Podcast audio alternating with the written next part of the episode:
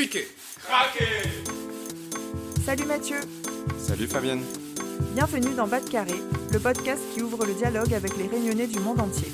Alors ici, on reçoit des sportifs, journalistes, chefs cuisiniers, chefs d'entreprise, artistes ou encore youtubeurs, parce que chaque réunionnais a son histoire à raconter. Ensemble, allons Bas de Carré. Allons découvrir qui ils sont et comment ils font pour garder en eux la réunion.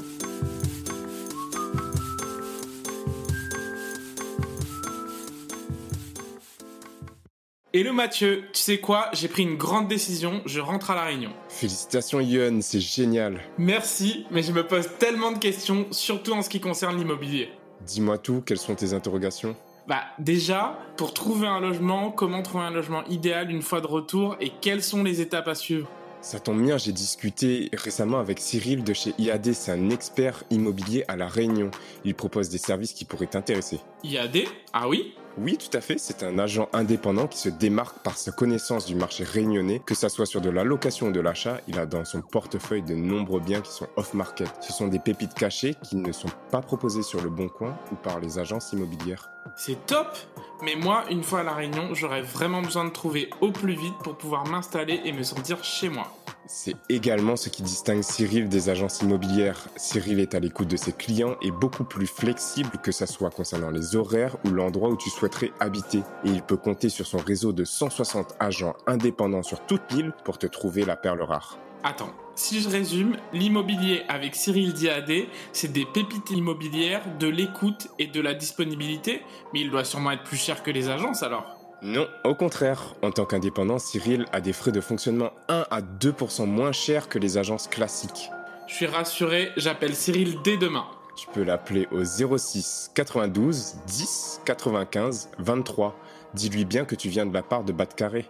Merci Mathieu, et t'inquiète, je garde son contact secret. Euh, Yon, Oui? On est sur un podcast, tu sais. Qu'au sérieux?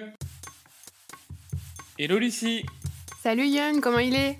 Léla, et bienvenue à toutes dans ce nouvel épisode de Bas de Carré. Aujourd'hui, on a le plaisir de vous présenter une famille réunionnaise qui a fait son grand retour sur l'île, Alexandra, Benjamin et Jade, alias la Gadium Family.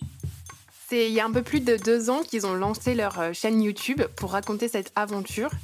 Ils sont aussi présents sur TikTok et Instagram où ils nous partagent leur quotidien, toujours avec le sourire et la bonne humeur. Ouais, ils ont des super valeurs, ils mettent en avant leur amour de la Réunion et leur envie de contribuer au développement de notre île. Ils autres, ils mettent notre île en l'air, comme il dit créole. Oui, c'est génial de voir euh, comment ils redécouvrent leur île après euh, huit ans passés en France hexagonale. Tout à fait, tu vas voir, Alexandre et Ben ont une énergie de fou, ils sont aussi très bavards, j'ai adoré avoir les coulisses de leur ressenti après plus d'un an passé à La Réunion. Ils ont partagé avec moi des bonnes et des mauvaises surprises de l'installation qui n'a pas toujours été facile. Paré pas paré, alors embarquement immédiat dans l'univers de la Gadium Family. Allons bas de carré avec Alexandra, Benjamin et Jade. Bonne écoute à toutes. Hello la Gadiam Family, comment il est? Hey, il est là ou même Léla, elle est là.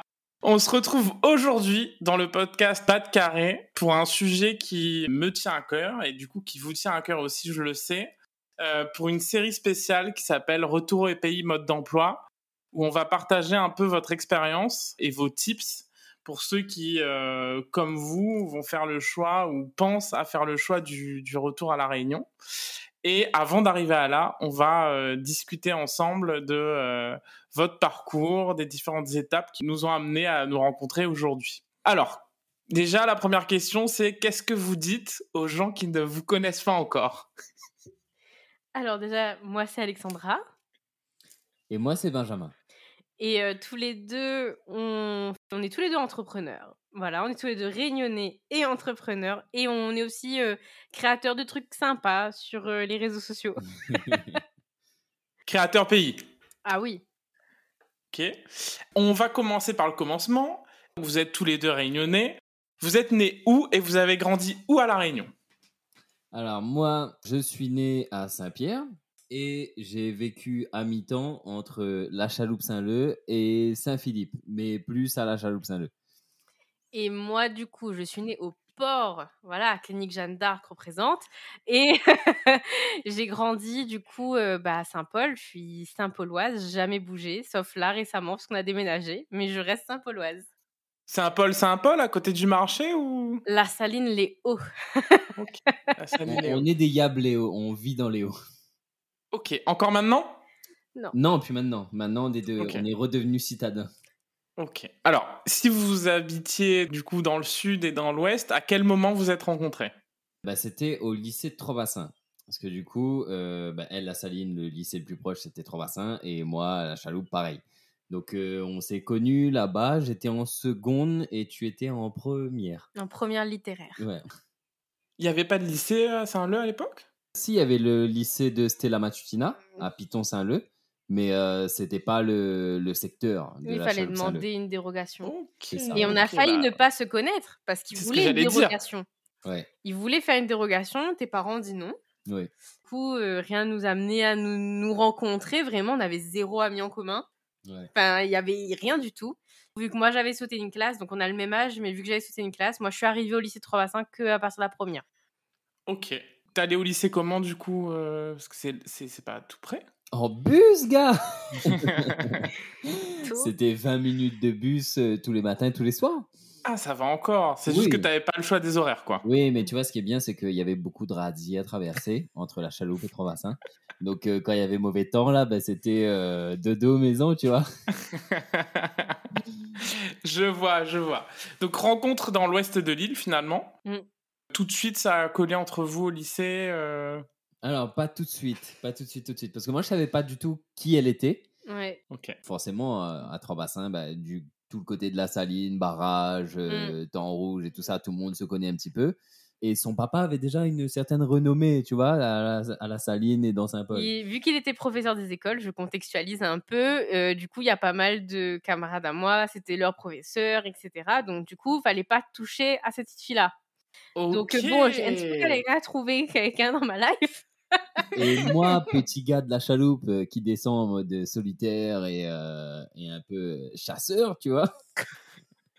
C'est la naïveté finalement qui t'a aidé. Ouais, c'est ça. Ben, moi, je savais pas qui c'était. Donc, euh, je savais juste qu'elle venait de Maison Blanche parce Oui, qu'elle parce était que- dans le privé euh, avant, au collège. Ouais, j'étais dans le privé de ma troisième à ma seconde. Et en fait, il s'était renseigné sur moi. J'étais à la cafette, j'attendais mon pain du midi. Et, Et- j'arrive tranquillement en larguant ma, ma petite blague en mode euh, Oh, t'as croisé Barack Obama? Trop mignon pour l'idée du collège Maison Blanche. Le premier contact. Non, le premier contact, c'était dans cette journée-là, mais c'était le matin. On avait une sortie cinéma et tu m'as dit cool ton t-shirt. Moi, je Ah dis oui. c'est qui ça? Mon t-shirt, pour savoir, c'était écrit euh, pain, bouchon, ketchup, mayonnaise, piment. La recette du pain bouchon. Et il m'a dit cool ton t-shirt. Et moi, je savais pas du tout qui c'était. Genre, j'étais- vraiment, j'ai, je me rappelle juste être passé devant toi et ton camarade. Et après, je te revois à la cafette et le gars me balance ça de nulle part. Et, et Mais c'est je sais même plus. euh, Belle accroche de lycéen en mais tout cas. Je sais même plus comment j'ai su que t'étais à Maison Blanche en fait. Je- Ben non, mais tu t'es renseigné et tout. Moi, je savais pas du tout, du tout, du tout. Et puis, en fait, on continue à se croiser. Ce marmaille-là continue à me faire rire. Et c'est parti comme Et ça. à l'usure, tu vois, ben je l'ai eu. Donc fin du lycée. Après le lycée, du coup, qu'est-ce que vous avez décidé de faire? Vous en étiez où? Alors, du coup, moi, vu que j'avais un an d'avance, j'ai eu mon bac à 17 ans. Dans ma famille, que ce soit mes cousins, cousines, ma sœur, dès le bac, c'est partez faire vos études en métropole. Tu t'es pas posé la question de regarder euh, les formations à La Réunion? Alors moi j'ai regardé, parce que bon je suis un petit peu le, je dirais pas le mouton noir un peu de ma famille, mais moi j'ai quand même essayé de regarder.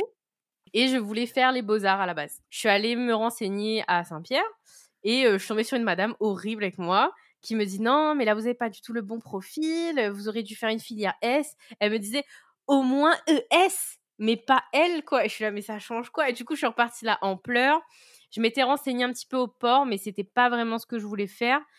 Et euh, je me suis dit, bon, bah, quitte à partir, je sais pas du tout dans quoi je peux faire. Si je peux pas faire de l'artistique, allons, euh, allons faire déjà une année où je continue un petit peu, parce que dans ma filière littéraire, j'étais euh, parmi les, nouveaux concepts, là, ils avaient changé pile entre ma première et ma terminale.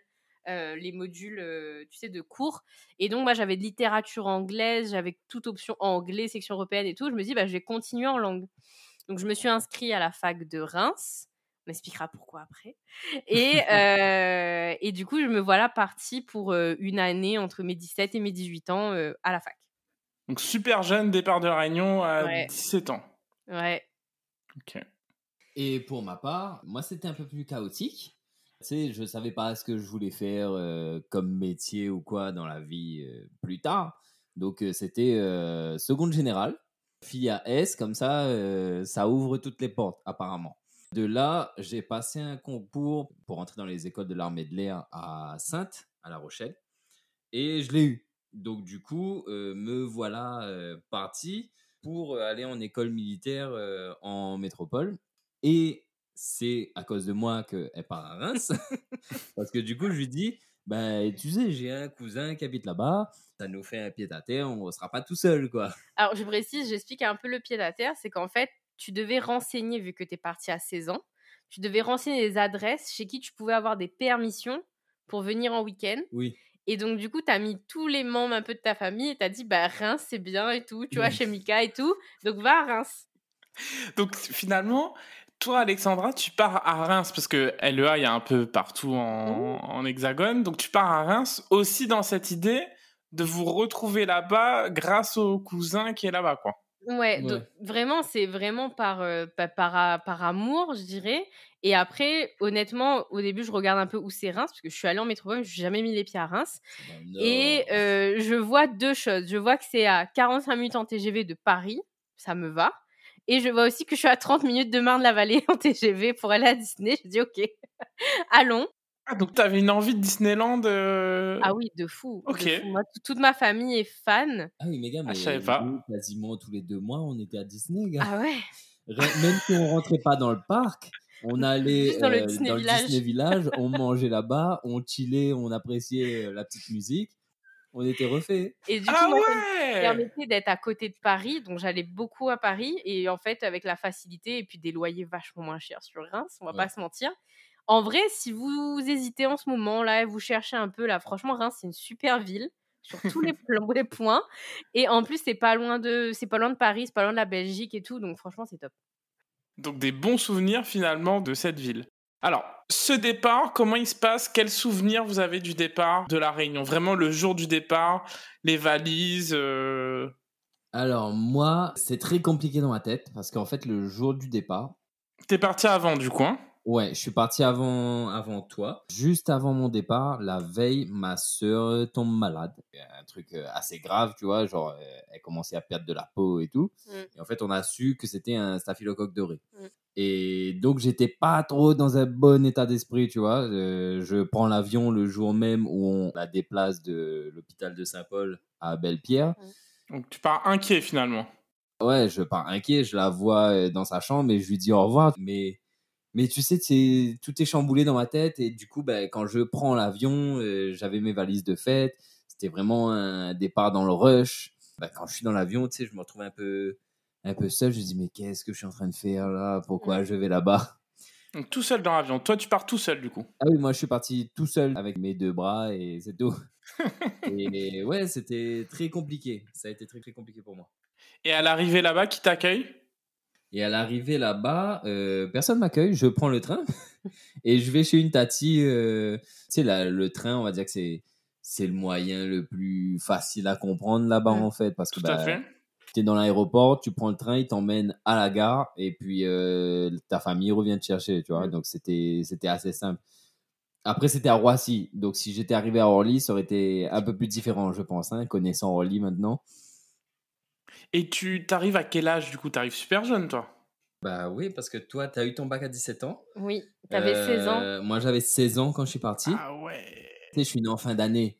Donc, euh, je suis toujours le plus jeune de la classe. Du coup, je pars à 16 ans. Et six mois plus tard, après, en fin d'année, j'ai j'ai 17 ans. Mais Ok, mais tu pars, t'as as encore 16 ans quand tu pars quoi. Et donc t'arrives chez ta tante, c'est ça? Ouais, j'arrive chez ma tante. Ça me laisse l'espace de deux semaines avant la rentrée. Parce que du coup, euh, il y a la rentrée scolaire normale. Mais à l'école militaire, tu dois faire un mois de classe. Donc, en gros, tu rentres un mois avant la rentrée scolaire. Et là, tu es coupé de tout, de téléphone, euh, pas de réseau, rien. Tu es vraiment euh, comme dans les films de l'armée, là où euh, les gars, ils n'ont pas de nouvelles, ils n'ont pas de satellite. Tu cours, tu dis garde à vous, salut, blablabla. Pas de téléphone à 16 ans? Ouais. Oula, ça doit être dur. Ben, tu sais pas trop, Parce que Ah oui? moi, de la génération où euh, j'avais un téléphone, mais à la maison, le téléphone, il restait sur le petit chevet euh, à l'entrée. Euh, moi, mes parents, ils n'étaient pas dans tout ce, tout ce tintouin-là. Pour eux, un téléphone, c'était juste au cas où, Il si je devais les appeler. Mais, euh, mais c'était pas le dernier téléphone, euh, dernier cri. euh, J'étais pas dans tout ça, tu vois. Du coup, on était les seuls adolescents à, pendant les vacances, s'écrire des lettres. Trop mignon Et on les a regardés, on les a gardés. Ouais. Trop mignon. Alors, donc, du coup, toi, ton arrivée, finalement, direct dans le vif du sujet. Deux semaines de vacances chez Tati, mais finalement, vif du sujet, les classes, le sport, le... j'imagine un- une première formation militaire, vraiment, c'est ça? C'est ça. Ah oui, c'est vraiment formation militaire. T'as beau être à l'école, euh, tu peux être adolescent ou quoi que ce soit. C'est vraiment formation militaire. On apprend à manier les armes, on apprend à parler dans les radios, le parcours du combattant, Ouais, la survie en forêt. euh, C'est vraiment la formation militaire. Ouais, et toute ta routine, c'est-à-dire que toi, tu te levais super tôt, fallait faire le lit, fallait s'habiller, fallait que ce Oui, soit ça. correct, le treillis, le machin. Et après, tu devais aller en classe. Donc, tu te levais à pas d'heure. euh, les Ah ouais, donc- on m'appelle, euh, je suis OP. Hein. On te voit comme ça à la cool, mais en fait, t'es formation euh, au carré, quoi. Ouais, c'est ça. Ok. Et donc, du coup, toi, Alexandra, à ton arrivée, quel souvenir t'as de cette arrivée en septembre? Comme beaucoup d'entre nous, finalement, au mois de septembre. Ouais, bah en fait, euh, déjà, bah, pareil que Benjamin, euh, tous les deux, on a vécu des petits trucs un petit peu euh, durs euh, du côté familial. Donc, pareil, moi, je dis au revoir à mon papa qui était malade. J'ai eu voilà des, des doutes et je lui en ai parlé. Je lui ai dit, papa, t'es sûr, tu veux, je pars, c'est compliqué et tout, parce que voilà, il était, il était gravement malade. Et il me dit, non, mais c'est bon, lui, il a fait sa vie, il faut que moi, je fasse la mienne. Donc, je pars avec ma grande sœur qui était venue en fait en vacances. Et on avait prévu notre retour ensemble. Elle était déjà en métropole, du coup. Ouais, ça faisait quelques années qu'elle était déjà en métropole. Je crois que c'était l'année où elle passait son master, donc en fait, ça fait un bout de temps qu'elle était déjà là-bas. Donc elle vient avec moi, on prend l'avion toutes les deux. Et là, en fait, euh, je me revois dans l'avion à réaliser sans réaliser que là, ok, en fait, je sais pas quand je rentre, je sais pas quand je reviens. Et j'étais un peu prise de panique et de tristesse et je pleurais. Et en fait, je pense que je pleurais de me dire, mais en fait, qu'est-ce qui peut se passer pendant que je suis là-bas, en fait? S'il se passe un truc, je peux pas rentrer. Et, donc, je pleure et j'ai un gentil steward qui me dit, inquiète pas, mademoiselle, un jour, on va revenir. Et, et je m'en souviendrai toujours. Et du coup, bah voilà, je pars comme ça. Et j'arrive là-bas. Et ma sœur, elle avait tout planifié d'avance. Voilà. Je pense que tout ce qu'elle n'a pas pu faire, elle, elle l'a fait pour moi. Et donc, du coup, on avait déjà commandé en ligne ma carte SIM pour avoir un téléphone. Euh, Vu que j'avais 17 ans, il fallait bien que ça passe par quelqu'un de majeur. On a récupéré les clés de l'appartement et tout de suite, en fait, pas le temps de se poser. Ça a été, il faut qu'on fasse du repérage. Il faut que tu fasses ta carte de bus. On va regarder les itinéraires jusqu'à la fac. Euh, Qu'est-ce qu'il y a à côté? Euh, Pharmacie, supérette. euh, voilà, repère-toi un maximum parce que bah, elle, le lendemain, partait. Ah, elle est venue 15 jours pour t'installer? Ouais. Ok. Donc toute la partie finalement repérage administratif pour que tu sois pas seule ou en tout cas que tu sois accompagnée et qu'elle puisse te laisser euh, commencer toute seule. Ouais. Et le premier souvenir que tu as de Reims du coup à ce moment-là? Alors le premier souvenir, et c'est assez fou parce qu'en fait la gare, elle donne sur un grand parc et sur une grande place où il y a tous les restaurants. Et vraiment, je, crois avoir une photo quelque part avec ma valise où elle me prend devant une petite statue devant le parc comme ça. Et je me rappelle m'être dit, waouh, c'est pas du tout comme ce que je connais, tu vois, des petites rues pavées. L'automne commençait un peu à arriver parce qu'on était dans le nord, tu vois. Et je voyais plein de monde partout, je voyais plein de trams, plein de bus, plein de bruit. Et je me dis, ok, comment est-ce que j'arrive à me repérer? Et j'arrive vraiment dans cette ville que je connais pas. Juste, le gars m'a juste dit, allons à Reims. Donc, du Allez, J'ai pas dit allons à Rennes, j'ai dit toi, allez à Reims. Et donc, du coup, voilà. Après, je me dis, voilà, j'aimais beaucoup le charme de, de la ville. Je l'ai pas trouvée étouffante comme Paris, par exemple, où j'étais déjà allée. Donc, ça m'a rassurée déjà un petit peu. Ta sœur était où elle? Elle était à Nantes. Ok. Et qu'est-ce qui fait que tu choisis pas Nantes plutôt que Alors, ma sœur aime pas trop forcément Nantes. Au début, elle était à Rennes. Et euh, moi, j'étais déjà allée la voir et euh, j'ai pas eu plus d'affinité que ça. Et c'est vrai que après moi, mes parents, c'était plutôt va à Montpellier, etc. En fait. Moi, j'ai dit ouais, non, c'est bon. euh, voilà. Vraiment, j'étais convaincue et je sais pas pourquoi. hein.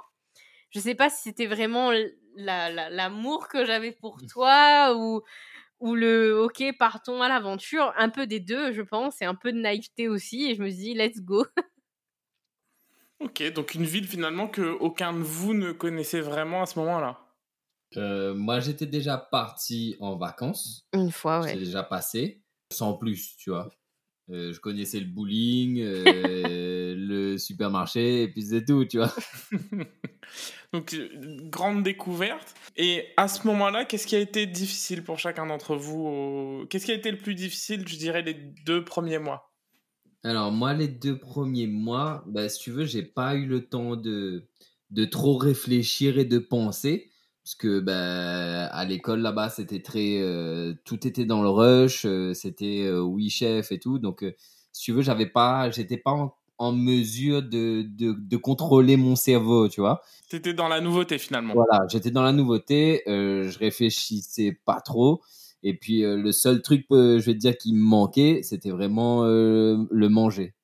Le manger réunionnais me manquait, mais de ouf, parce que là, manger des blanquettes de veau ou sinon de la viande avec des flageolets, je me dis, mais il est où le riz? De la cantine La en base, plus. c'est riz, grain, viande, les gars, c'est pas grain, viande, tu vois?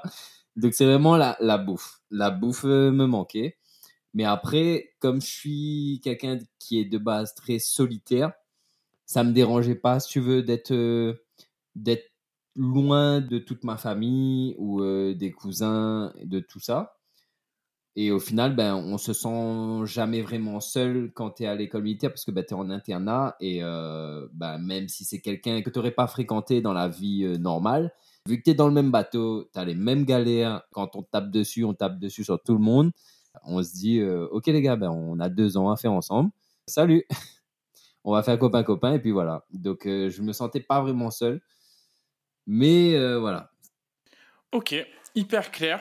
Donc à ce moment-là, tu te sens pas seul. Et toi, Alexandra, est-ce que c'est le même état d'esprit? Est-ce que quand tu arrives à la fac, ça se passe bien? T'as des amis tout de suite? Alors, pas du tout. Moi, je me suis sentie très, très, très, très seule au début. Très seule. Euh, Déjà, il faut apprendre à vivre seule, déjà. Euh, je me rappelle, les premiers soirs, euh, j'ai pas éteint ma lumière, tu vois. Genre vraiment, tu sais, le... Est-ce que j'ai bien fermé la porte de ma porte Enfin, il y a des petits stress un peu, euh, tu, te fais à ta nouvelle vie. Donc, apprendre à se débrouiller tout seul. Et du coup, j'arrive un peu à la fac. Il y a beaucoup, beaucoup de monde. Beaucoup de monde. Pourtant, je suis pas quelqu'un qui a du mal à aller vers les autres. Mais là, vraiment, j'étais dans un état un petit peu... Là, vraiment, je sais pas trop, je sais pas où aller, je sais pas dans quel bâtiment aller. Enfin, vraiment, j'étais un petit moon largué, quoi. Et euh, au fur et à mesure, je parle un peu avec les gens de ma classe. J'apprends un peu à les connaître euh, lors des cours et pas des amphis. Et en fait, je me rends compte qu'il y a un vrai décalage entre moi, ce que je vis et ce que eux vivent, en fait. Du coup, ils comprenaient pas trop bah, pourquoi j'ai quitté mon île. donc, il faudrait pas trop que je me plaigne si j'ai froid ou des choses comme ça ou c'est des gens qui, bah, le week-end, rentrent chez leurs parents. Moi, s'il y a un problème, euh, à part rappeler, il se passera pas grand-chose. Et donc, du coup, j'avais l'impression de vivre ça un peu toute seule et que personne ne comprenait vraiment. Et vu que j'avais pas envie de jouer un rôle et de faire semblant d'être quelqu'un que je suis pas pour m'intégrer, entre guillemets, euh, je suis restée un petit peu en retrait, le temps de digérer, je pense, un peu tout ça. Donc assez seul au départ finalement. Ouais. Et arrivé au marché de Noël, euh, où là en plus, euh, bon, tu découvres un peu plus la magie de Noël, etc. Donc toute la période un peu tristoun de l'hiver, euh, ça éveille un petit peu plus. T'as envie de sortir, t'as envie de voir du monde. Et il y a un stand réunionnais, et c'est là que je rencontre mes camarades de- pour la première fois, qui sont toujours mes camarades aujourd'hui. Le premier Noël avec eux ou en famille? Je suis allée chez ma sœur, moi. Mais du coup, ce Euh, qu'elle savait pas, ouais. c'est que le Ah gars oui. qui tenait le stand de Noël, euh, le Réunionnais, c'était un cousin à moi, Ok. mais sans le savoir. Mais Et lui du non coup, plus, en Elle a plus. fait copain avec. euh, c'est ma belle famille, un des cousins. Et genre, quand je vois une photo, je dis euh, Eh, Mais tu sais que je le connais Tu sais que c'est ma famille On est partout finalement les Réunionnais. Hein Ouais, c'est je ça. te jure. 100 000 Réunionnais dans le monde. C'est fou. Et on a tous un lien. Ouais, on a tous un lien quelque part. Et donc, du coup, voilà, je me retrouve là. En plus, euh, je commence à bosser un petit peu avec lui quand je finis les cours. J'étais un petit peu dans le stand, je mangeais des pains bouchons à l'œil. Ça, c'était chouette. Nous, on se fait un groupe de camarades avec des gens pareils euh, bah, qui vivaient la même chose, en fait. Donc, on pouvait être nous-mêmes, on pouvait se parler, de dire, ah, bah, je vis ça comme ça, ou ça, ça me manque, ça, ça me manque pas du tout. Enfin, voilà, des choses qui- dans lesquelles on a grandi, on arrive à se retrouver et on est dans la même galère ensemble. Et donc, du coup, bah, peu importe l'heure du jour et de la nuit, on s'est toujours entraidés. Ok, donc une famille choisie finalement que tu te Ah oui. recrées avec ses amis au fur et à mesure. Mm. Et eux venaient d'où? Ils étaient aussi dans ta fac ou? Alors, pas du tout. Eux, ils ont fait une école d'infirmiers. Ils avaient fait l'internat à Dieppe avant, mais voilà, ils étaient en internat. Donc, euh, c'est un peu comme ce que tu disais pour l'armée, c'est-à-dire que tu es à plusieurs dans une chambre. Il y a plein d'autres gens, des dom-toms surtout, en fait. Donc, tu avais Guadeloupe, Martinique, Guyane. Donc, en fait, c'est que quand eux sont arrivés à Reims aussi où ils ont eu ce sentiment de solitude. Sinon, de la Réunion, pareil, en fait, t'es tous originaires de villes totalement différentes. Il y a beaucoup de Réunionnais à Dieppe d'ailleurs. Je pense qu'il y a- doit y Mm. avoir un lien avec l'école d'infirmière de La Réunion parce que c'est pas la première fois que j'entends qu'il y a des Réunionnais là-bas. Ouais, et puis en fait, il y avait vraiment cette passerelle en fait par rapport à ça. Dès que tu partais de la Réunion, tu voulais faire ça, il y avait ce centre-là à Dieppe qui te permettait après d'aller. Et c'est vrai que de ce côté-là du Nord, il y a beaucoup de Réunionnais, on n'y pense pas, mais il y a aussi l'école militaire de Chalon. Donc il y a énormément de Réunionnais. Donc pendant les vacances et tout, tu vois pas mal de Réunionnais, tu entends beaucoup de Réunionnais qui parlent dans la rue. Donc euh, bon, de toute façon, dès que tu entends quelqu'un avec une musique de la Réunion qui cause créole ou quoi, tu fais Hé Alors que tu le connais pas du tout, mais ça devient ton camarade. C'est comme si c'était ton cousin. Ah Hey, oui. Comment il est? Et donc à ce moment-là, tu crées un groupe d'amis avec ces Réunionnais. Ouais.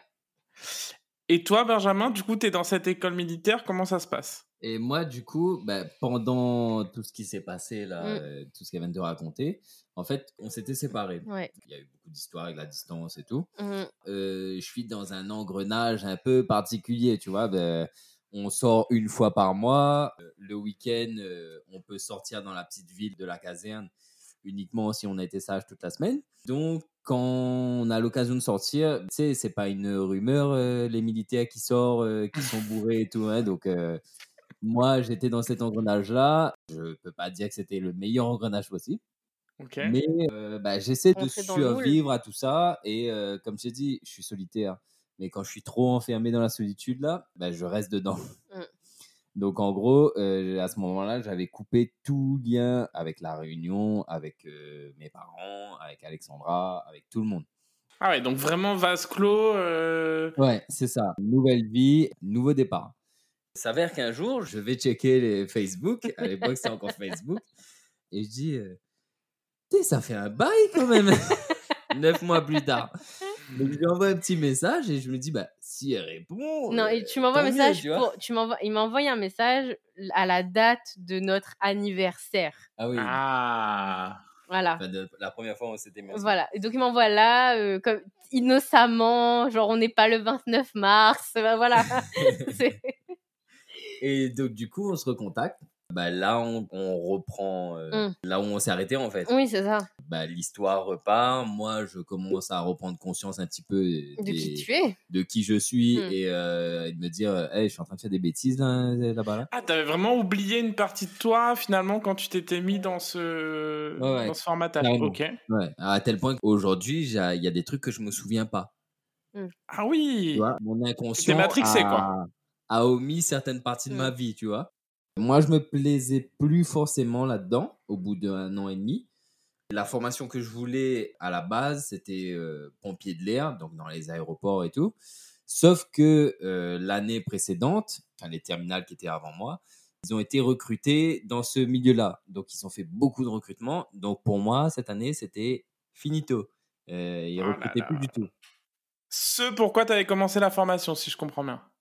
Oui, parce que quand tu arrives en, en premier, on te demande qu'est-ce que tu veux faire. Et après, bah, tu bosses pour pouvoir faire ce truc-là euh, pendant les deux ans. Bah, moi, je me suis dit, bah, s'il n'y a pas ça, euh, je veux pas faire mécano sur avion ou quoi. Mm. Donc, euh, c'est ciao, tu vois. Sauf qu'il fallait être majeur, en fait, pour quitter de son plein gré.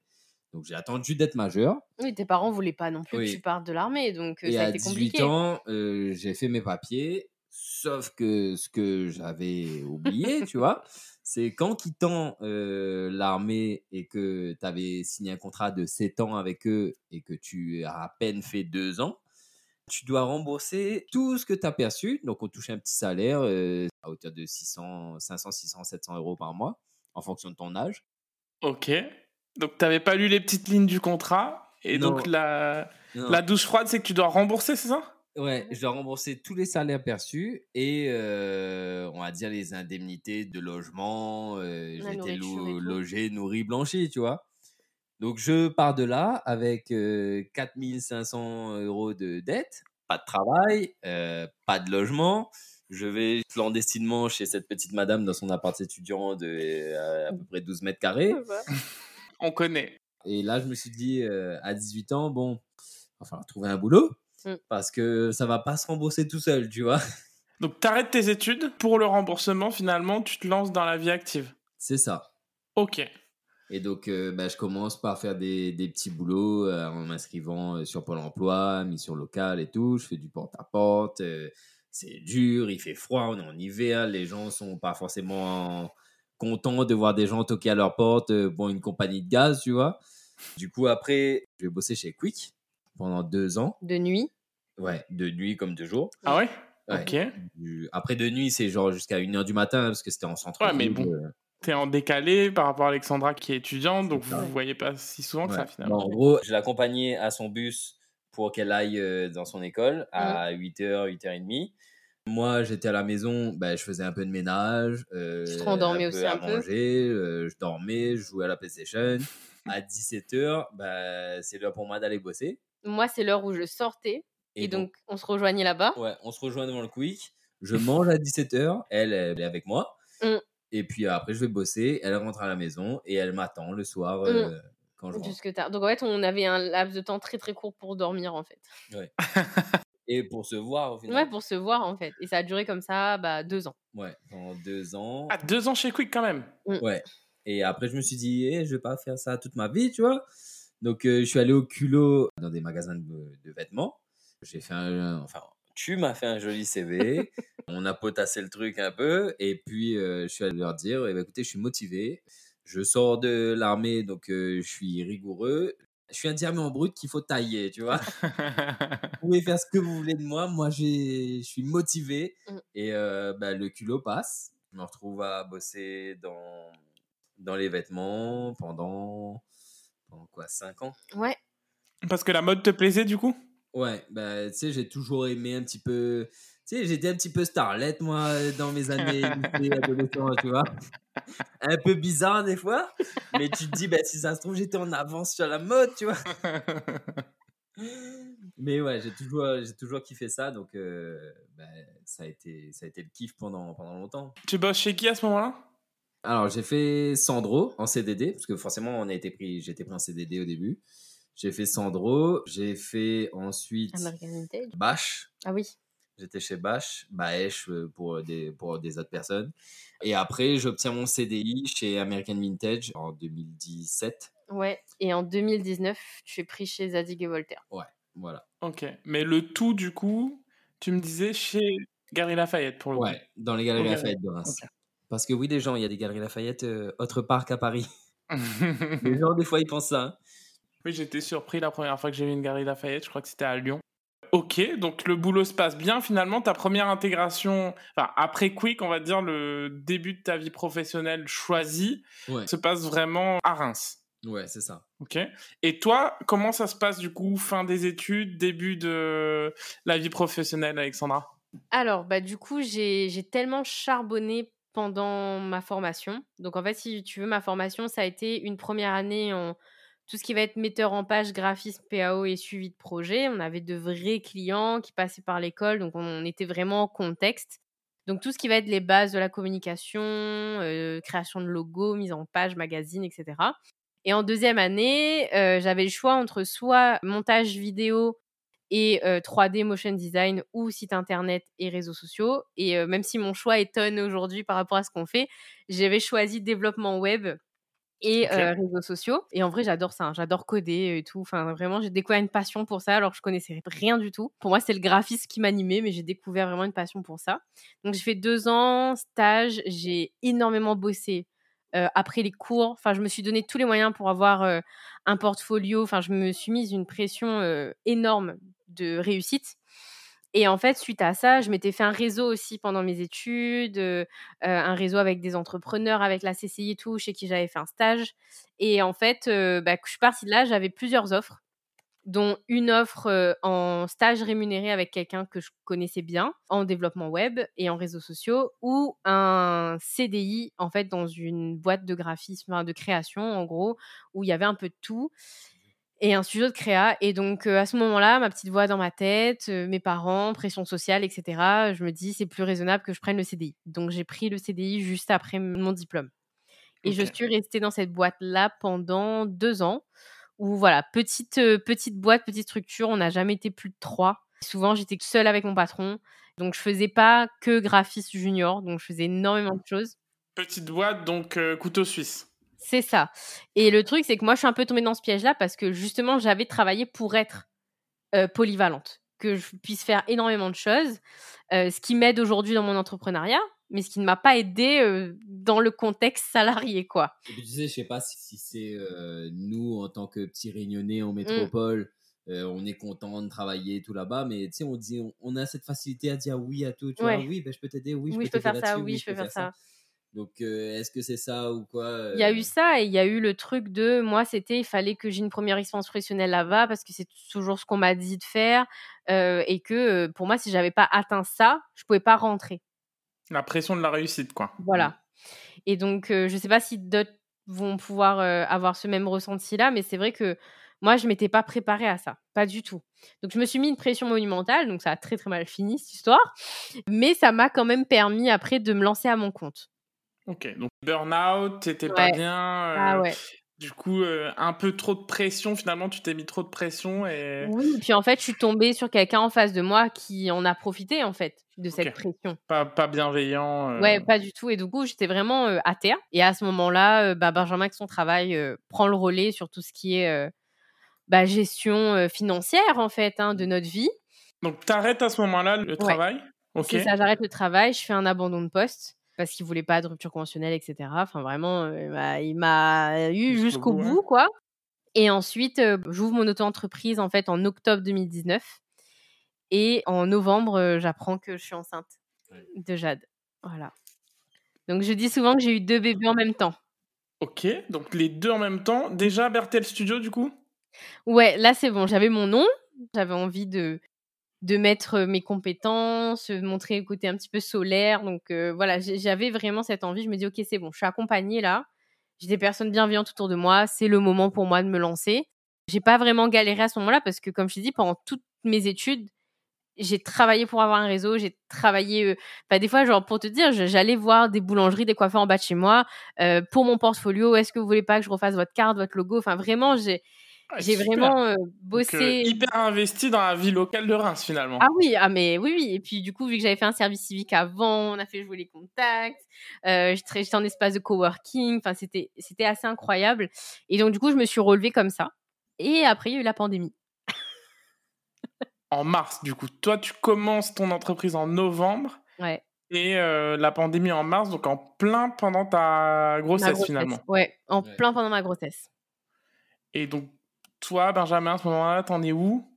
Moi, j'en suis, c'est pareil, à dire oui à à, peu près tout. Moi, mmh. j'étais content, tu vois, de, de, donner plus que ce que je, devais faire sur papier. En attendant, je me disais, bah, peut-être qu'un jour, tu vois, on sera mmh. remercié, euh, mmh. des primes, des trucs comme ça, tu vois. Tu t'es investi en tout cas. Ouais. Et du coup, euh, bah non, euh, je me suis rendu compte que même si tu es salarié, ben, quand tu donnes plus que tu as, ben, eux, ils t'ont rien demandé. voilà. Donc, euh, moi, si tu veux, je commence à avoir un peu tout vu dans le domaine de. dans les Galeries Lafayette, en tout cas. Et euh, le Covid arrive, bah, ça nous fait une coupure. Toi, t'arrêtes tout, du coup, les galeries ferment. Moi, j'arrête. Tu continues à être payé en chômage euh, technique. Ouais, c'est ça. Et parce qu'on n'est pas des commerces essentiels, donc tout est fermé. Ben, moi, j'ai vécu un peu ma, ma best life, comme j'aime bien dire, parce que du coup, j'ai pu être présent tout le long de sa grossesse. Mmh. J'ai pu euh, sentir euh, les pieds de bébé et tout qui mmh. poussent sur le ventre. On a eu beaucoup de moments euh, à deux et demi. Ouais, à deux et demi, à parler de la suite. C'est ça. Enfin, c'était vraiment un petit cocon. réfléchir sur la suite, en fait. Je pense que le Covid a fait réfléchir un peu beaucoup de personnes mmh. sur leur trajet professionnel, on va dire. Mmh. Ouais, beaucoup de gens sont partis de Paris, par exemple. Ouais. Et moi, ça m'a fait beaucoup réfléchir, tu vois, en me disant, est-ce que le travail que je fais actuellement, est-ce que je le kiffe tant que ça, tu vois? Il y a tout ça qui passe. Alexandra, bah ça y est, on va à l'hôpital, euh, elle accouche et tout. Mmh. Après le deuxième confinement, du coup Pendant le confinement? Après le deuxième. parce qu'elle a accouché le 16 juillet 2020. Euh, ouais. Donc, euh, il y a eu les deux confinements entre-temps. Et euh, moi, j'ai pas bossé tout le long de sa grossesse. Parce qu'elle était personne à risque à partir du troisième trimestre. Et Donc il avait quand, le droit de rester. quand ça a déconfiné au premier, ben, c'était son troisième trimestre. Donc, moi, je suis reparti à la maison. Ok. Donc pour certains, ça a été difficile le Covid. Pour vous, c'était bien passé en tout cas. Ouais, Ouais. puis en fait, moi, du coup, euh, j'ai eu énormément de gens qui euh, avaient besoin à ce moment-là de communication. En ah fait, oui, pour reprendre l'activité. Et du coup, en fait, il y a plein de gens qui n'avaient pas de site internet, et donc du coup, qu'il fallait qu'ils aient un site internet. Euh, il fallait communiquer un petit peu sur ce qu'il y avait et tout ça. Donc en gros, j'ai été blindée de taf tout le long, en fait. Ah ouais, super. Et donc ça, c'était chouette. Et puis du coup, vu que je donnais des cours aussi dans mon ancienne école, j'étais intervenante, et ben en fait, on continuait le cours à distance. Et donc du coup, j'avais ce rendement-là aussi qui venait. Euh, donc j'intervenais de temps en temps, mais du coup, ça me faisait, euh, moi, derrière, euh, bah, j'ai pas, j'ai vraiment pas galéré, euh, sachant que je devais rester alitée à la maison. Donc franchement, si je pouvais penser à autre chose, je pensais à autre chose. Et, en fait, on s'est construit notre cocon et notre petite famille aussi que tous les trois Même à la maternité. Du coup, on n'était que tous les trois. Et, et je pense que pour beaucoup de nouveaux parents, chouette. ouais, franchement, si vous le pouvez, dites aux gens de ne pas venir tout de suite vous voir, parce que vraiment, c'est top. Et à quel moment la Gadian Family naît, comme on la connaît aujourd'hui? Quelques mois plus tard, quelques Ouais. mois après sa naissance, Mm. arrive le moment où bah, ça y est, je repars travailler, tu vois.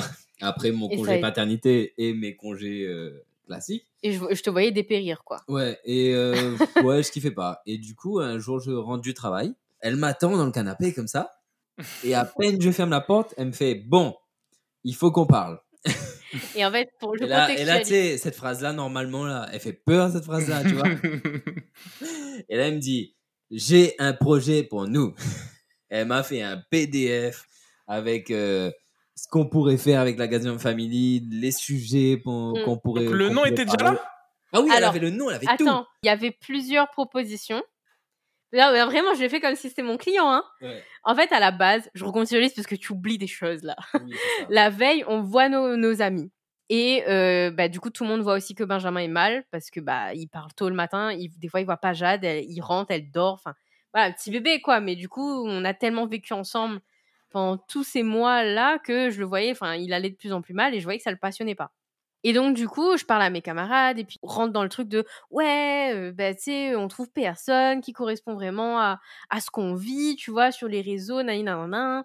Puis, tu sais, nous, on est un peu les camarades qui donnent tout le temps des conseils, qui. Voilà, vraiment, on partage énormément de choses. On a des discussions profondes avec nos, camarades et ils nous disent, ben, franchement, euh, vous devriez vous lancer. Et moi, ça fait un petit peu tilt parce que euh, personne ne le sait. Mais quand je suis arrivée en métropole, j'avais lancé ma chaîne YouTube. Et euh, mais cherchez plus, hein, c'est fermé. Cherchez pas Tibouchon 974, ça n'existe plus. Donc à ton arrivée? Ouais, à mon arrivée, euh, bah, pendant mes mois de solitude, en fait. Pendant les mois où j'étais toute seule, je parlais à ma caméra. Et je me suis dit, bah, peut-être que quelqu'un d'autre vit ça. Donc, je parlais un peu de mon expérience de réunionnaise en métropole et tout. Mais ça a duré un an parce qu'après, j'ai fait une vidéo où je suis rentrée à La Réunion. Enfin, il y avait vraiment un rythme, en fait. Hein. Il y avait un rythme, mais il n'y avait pas tout ce tralala de Insta, tout ça. Tu vois, c'était vraiment encore euh, les blogs et YouTube Ok. blog YouTube Dailymotion, quoi. C'était pour les plus jeunes qui nous écoutent de dire mais de quoi elle parle? Mais voilà, cette époque-là. Et du coup, ben j'arrête totalement parce que manque de confiance en moi. Et donc j'enlève tout et je repars dans ma petite vie normale, quoi. En gros. Donc j'arrête et, et du coup quand ma meilleure amie me dit ça, parce qu'elle elle sait, donc du coup elle me dit Eh ben, vous devriez vous regarder un tas de gens, nous aussi on regarde un tas de gens.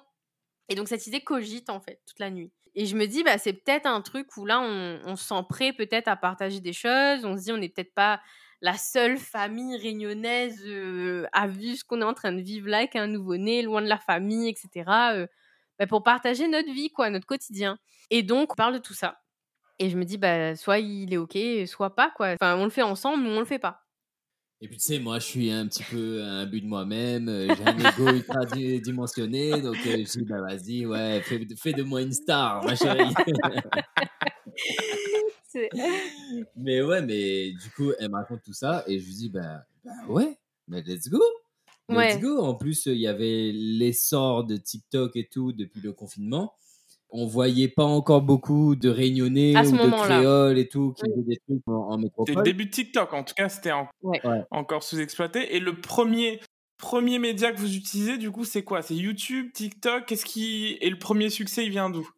Du coup, moi, j'avais fait un plan, tu vois, parce que c'est mon métier. Et en fait, Ouais, c'était ma zone fait. de confort. Ok. Benjamin, lui, à chaque fois, il est allons-y, tu vois. Lui, il est vraiment pas prise de tête. Et moi, je suis là. Bon, attends, moi, j'ai besoin de m'organiser. En plus, on a un enfant, donc il faut qu'on s'organise et tout. Et donc, j'ai dit, on va faire notre premier vlog, parce qu'on est des amateurs de vlog. À partir du moment où on lance le vlog, on lance euh, le compte Insta et on lance des vidéos sur TikTok. Et sur TikTok, allons casser les cuits et allons parler un petit peu de ce qu'on a vécu en tant que rignonné en métropole. Peut-être que ça parlera à deux ou trois personnes. Donc, vlog YouTube et petite blague sur TikTok, ok? C'est ça. C'est ça. Sauf que les petites blagues sur TikTok ont pris un jour une ampleur, surtout sur une vidéo. En fait, c'est parti de là. Euh, on parlait, par exemple, des clichés qu'on a pu avoir dans l'administration. Par exemple, euh, d'arriver, c'est Ah, vous venez de la Réunion. Ah, bah, du coup, euh, bah, il y a plein de requins chez vous. Ah, bah, il n'y a pas de courant. Enfin, vraiment, les trucs que nous, on a pu entendre. Qu'on connaît tous en tant que réunionnais. Voilà. Et là, il y a eu. Mais en fait, notre téléphone n'arrêtait pas. N'arrêtait pas Oui, de, genre, de mettre des gros, notifications. On l'a publié Ouais. genre euh, en fin d'après-midi, bah, c'est tout, tu vois. On voyait que ça, ça faisait euh, 1000, euh, 1050, euh, 1000. Mais puis, tu sais, on repart à nos activités normales, tu vois, de la vie. Voilà, parce qu'on avait l'habitude de ça.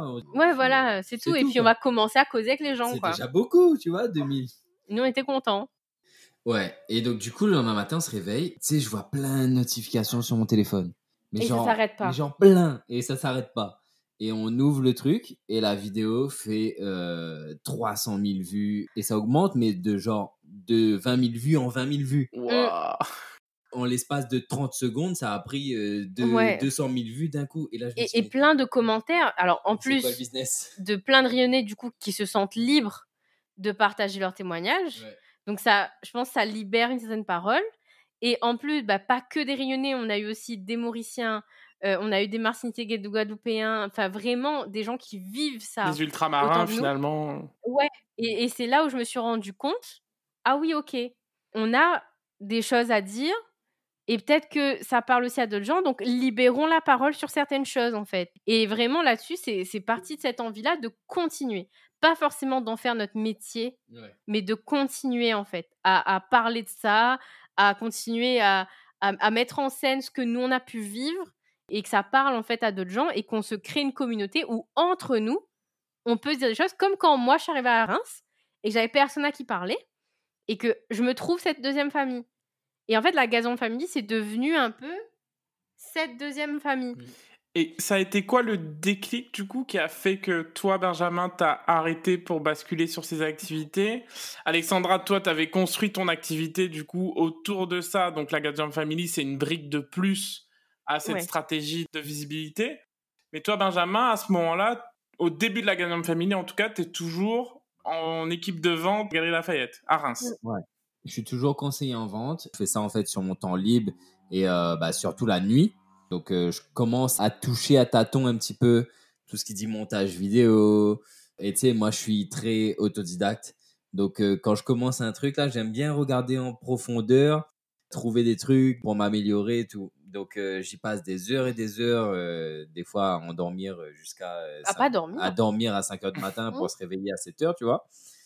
Sauf qu'au bout d'un moment, bah, tu ressens quand même un peu la fatigue. Donc, euh, j'ai demandé un peu à avoir euh, un mi-temps pour pouvoir me consacrer justement à la Gazon Family. Ah oui, donc t'as voulu une transition vraiment. euh, Ouais. Ok. J'ai voulu faire une transition, tu vois, pour me dire, parce que bah, la Gazon Family, ça payait pas, tu vois. Non, Donc, euh, il fallait quand même avoir un, un minimum de une ressources. sécurité financière, en fait. Ouais, donc euh, j'ai fait toutes les demandes de mi-temps euh, possibles, mi-temps euh, en congé parental, euh, le mi-temps classique et tout, on m'a refusé. Bah, du coup, j'ai dit ok, super. J'ai attendu, commençais déjà à poser, euh, tu sais, en fin d'année, on commence déjà à poser des questions pour savoir, euh, bon, euh, toi, tu prends quand tes congés Mhm. de l'été prochain? Et euh, bah, moi, je disais, ben, nous, ça fait trois ans à peu près qu'on n'est pas rentré à La Réunion, tu vois? Ah, et entre le Covid, la naissance. C'est ça. Et, Et euh, Personne n'avait vu Jade, en et fait. puis mes parents, ses parents, la famille, il faut qu'ils voient la petite. Mm. J'ai dit, ben, je veux bien rentrer, euh, je peux bien prendre mes quatre semaines d'un coup. Après, il m'en restait qu'une euh, pour l'hiver, c'est pas grave. Pareil, on m'a refusé parce que, euh, tu comprends, eux aussi, ils ont besoin de voir leur famille euh, dans le sud de la France. Il y a une différence quand même d'à peu près 2500 km, mais bon. Du coup, à ce moment-là, je me suis dit, elle, elle voulait déjà rentrer euh, depuis qu'elle est tombée enceinte. Mm. Qu'elle- Avant, Ouais, avant de tomber ouais, enceinte? Parce que je ne voyais pas que Jade aille à l'école en métropole, enfin, connaissent pas ce qu'on a eu à La Ouais, c'est ça. Et puis en fait, je voulais commencer mon aventure entrepreneuriale à la base à La Réunion. Ouais. Ce qui n'a pas été le cas parce que tu n'étais pas prêt. Et il faut savoir, euh, voilà, s'il y a des couples qui nous écoutent et qui passent par là, Mm. euh, j'ai juste mis un peu une deadline en fait, le temps que lui puisse gérer les choses qui le bloquaient dans son retour, parce que c'est important. hein. Des fois, ça peut être des histoires de famille, ça peut être plein d'autres raisons, en fait, tout simplement de, de choses qu'on a laissées un petit peu en plan la réunion et on n'a pas trop envie de revenir, tu vois? Et donc, il y a vraiment eu ces dialogues-là entre nous, mais je lui ai dit, OK, moi, je veux juste pas que notre fille euh, grandisse enfin, ailleurs qu'à la réunion, en fait. Et donc, du coup, il y a eu tout ça, et donc moi, je voulais déjà rentrer. Et ça, pour lui, ça a été un peu la goutte d'eau. Ouais, Ok. moi, c'était la goutte d'eau, tu vois, le, Mm, le refus de congé pour ce genre de prétexte. Si, je pense que s'il y avait eu un autre prétexte, tu vois, mais là, le fait qu'on comprenne pas que les gars, on vient de loin, Mm. pas vu notre famille et tout ça, je pense que ça a fait un déclic dans ma tête et Mm. je lui ai dit, ok, ben, Oh. L'année prochaine, si tu veux, on rentre. Ouais, c'était l'année prochaine à la base. On s'était Ouais. planifié quand même. Parce que euh, on était fin 2020, là, quand, quand Ouais. tout ça est arrivé. on était fin 2020 et début, en fait, à partir du 1er janvier 2021, moi, je reçois un coup de fil de la part euh, bah, de mon ancienne école avec qui je continue à travailler, même encore aujourd'hui, parce que je continue à intervenir même à distance. Ils me disent, voilà, enfin, ils m'offrent une opportunité de fou. Et là, je me dis, bah, si je leur dis oui, je- bah, en gros, je reste encore euh, 7 à 10 ans euh, à Reims, quoi. Classique, classique. Les opportunités Ouais. professionnelles qui te retiennent en, en hexagone, c'est Ouais. quelque chose que d'autres connaissent, quoi. Et à ce moment-là, je tiens Jade dans les bras et tout, et, et- et je réalise un truc. Je me dis, mais attends, si eux, enfin, c'est des gens en qui j'ai confiance, qui sont bienveillants, si eux m'en croient capable, bah, pourquoi je peux pas en être capable à la Réunion? Ah, ça fait le contraire, du coup. Là où on aurait pu penser Voilà, que tu moi, restes 10 fait- ans de plus, ça t'a Ah fait ouais. le contraire. Ça m'a fait le contraire, et je me suis dit, mais en fait, c'est ça. Si on croit en mes capacités, si on croit en moi, je vois pas pourquoi j'y arriverai pas. Mais il est capable, mais ça va. Voilà. Et donc, du coup, moi, j'étais déter. Du coup, j'en parle à Benjamin et tout. Et lui me dit, OK, ben, on va essayer de réfléchir pour, entre octobre et décembre, comment on rentre. Et donc, ça lui laisse le temps de voir un peu pour le travail. Ouais, c'est ça. Bah là, je commence à en parler gentiment, Mhm. tu vois, en mode, euh, bah, écoutez, euh, on va rentrer à la Réunion Mhm. euh, en fin d'année. Donc, euh, petite rupture conventionnelle, si c'est possible, le temps que je trouve un travail là-bas, comme ça, je peux avoir un peu de chômage et tout. Non catégorique. Deuxième solution, du coup, À l'époque. poste. Du coup, c'est ce que j'ai fait. J'ai commencé à ne plus aller travailler en janvier pour avoir le plus tôt possible euh, Pôle les emploi. de chômage et Mm. tout ça, Pôle emploi et rentrer dans le circuit. Elle, à ce moment-là, il fallait qu'elle assure euh, niveau boulot parce que ben, moi, j'avais plus de revenus. C'était très compliqué. Après, j'avais bossé comme un taré octobre, novembre, décembre au Gary Lafayette, justement. Je bossais tous les jours fériés, tous, les les, dimanches. dimanches, du matin au soir. Pour pouvoir avoir plus. À la base, c'était pour les vacances, mais bon. Bah, du coup, tu Euh, vis avec Jade, ouais. clairement. Et moi, Je du coup, je, je bosse à fond, à fond, à fond, à fond. Et puis, je m'investis dans euh, tout ce qui est vidéo. Mm. euh, J'en apprends beaucoup et tout. Et c'est là que le, le mental euh, Gadian Family il prend euh, Mm. le TGV. Ah, Ouais. c'est là que vous vous êtes dit, ok, on en fait notre activité professionnelle. Au-delà de ce qu'on montre, on essaye de monter un studio ensemble. Ou, ou du moins, on essaye. On, On, se donne les moyens pour euh, Ouais. pouvoir. euh, parce que tu sais, c'était euh, l'époque où il y avait des petits partenariats, Ouais. mais c'était pour les gros youtubeurs. Donc, Ouais, c'est on, ça. on rêvait de ça. Oui, on rêvait de ça. On s'est dit, c'est. on savait le- qu'on n'allait pas y toucher, tu vois. Voilà. mais- Ça payait pas encore. Vous voyez Ouais. la, Ah le- la route, mais ça payait pas encore. Et le premier ça, parce que- projet professionnel ensemble, est-ce qu'il arrive à Reims ou à La Réunion? Il arrive à Reims. Il arrive à Reims. À partir du moment où on annonce Qu'on euh, rentre à la Mm. Réunion sur YouTube dans une vidéo, et ben on a Aerostral qui toque à notre porte. Coucou la Gazon Family, on aime bien ce que vous faites. Le committee manager de Ouais. Air Austral nous suivait en tant qu'abonné, pas en tant que lui en tant que committee manager.